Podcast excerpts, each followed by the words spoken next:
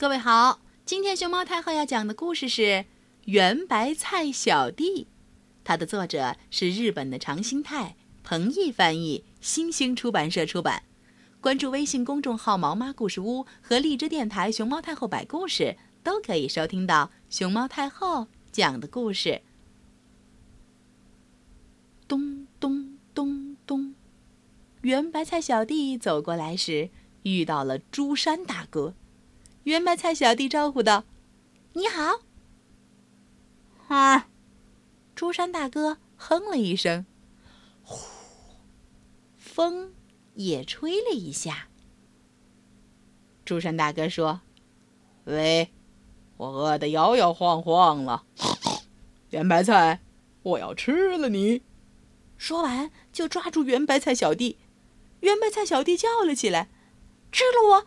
你会变成圆白菜的！蹦咔！朱山大哥朝天上一看，呃，吓坏了，鼻子变成了圆白菜的朱山大哥，浮在天上。圆白菜小弟说：“吃了我，你就会变成这个样子。”于是朱山大哥问：“那要是小蛇吃了你，会变成什么样子呢？”圆白菜小弟说：“就是这个样子。”崩塌！朱山大哥吓坏了，像一串丸子似的圆白菜小蛇浮在天上，舌头一伸一伸。朱山大哥问：“那要是狸猫吃了你，会变成什么样子呢？”圆白菜小弟说：“就是这个样子。”崩塌！朱山大哥吓坏了，肚子变成了圆白菜的狸猫，浮在天上。朱山大哥问：“那要是大猩猩吃了你呢？”圆白菜小弟说：“就是这个样子。”崩塌！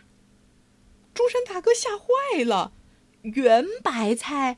大猩猩浮在天上，风比刚才大了一点儿，可它一动也不动。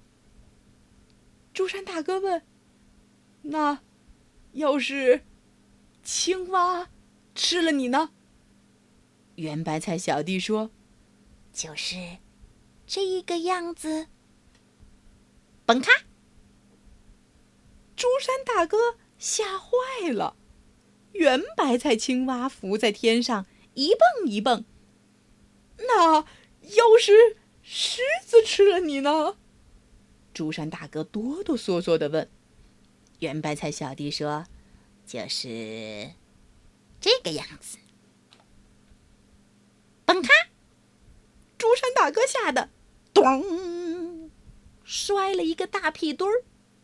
脑袋变成了圆白菜的狮子浮在天上，发出了“嗷”一声吼叫。那要是大象吃了你呢？朱山大哥呼噜呼噜的抽着鼻子问。圆白菜小弟说：“就是这个样子。”崩开！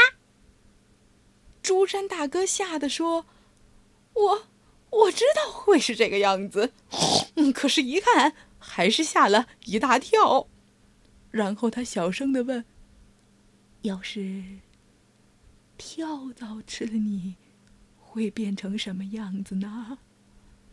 圆白菜小弟说：“就是这个样子。”崩开！朱山大哥。吓坏了！天空上什么也看不见，只有天空。圆白菜小弟说：“跳蚤太小了，看不见，所以我我才吓坏了。”朱山大哥生气似的说：“嗯哼哼哼哼哼，一股草的香味儿。”朝朱山大哥和圆白菜小弟飘了过来，朱山大哥问：“那要是鲸鱼吃了你，会变成什么样子呢？”圆白菜小弟说：“就是这个样子。”嘣咔！朱山大哥吓坏了，咚，摔了个四脚朝天。圆白菜鲸鱼浮在天上，占满了整个天空。圆白菜的气味儿从鼻孔里钻了进来。朱山大哥想：要是吃了这么一大颗圆白菜，肚子一定饱饱的。这时，圆白菜小弟有点可怜起朱山大哥来了。朱山大哥什么也不说了。圆白菜小弟说：“那边有一家好吃的饭店，我请你吃饭吧。”朱山大哥的口水儿拖得长长的，随着风飘了起来。小朋友，你知道吗？圆白菜在贵阳话里叫做“莲花白”。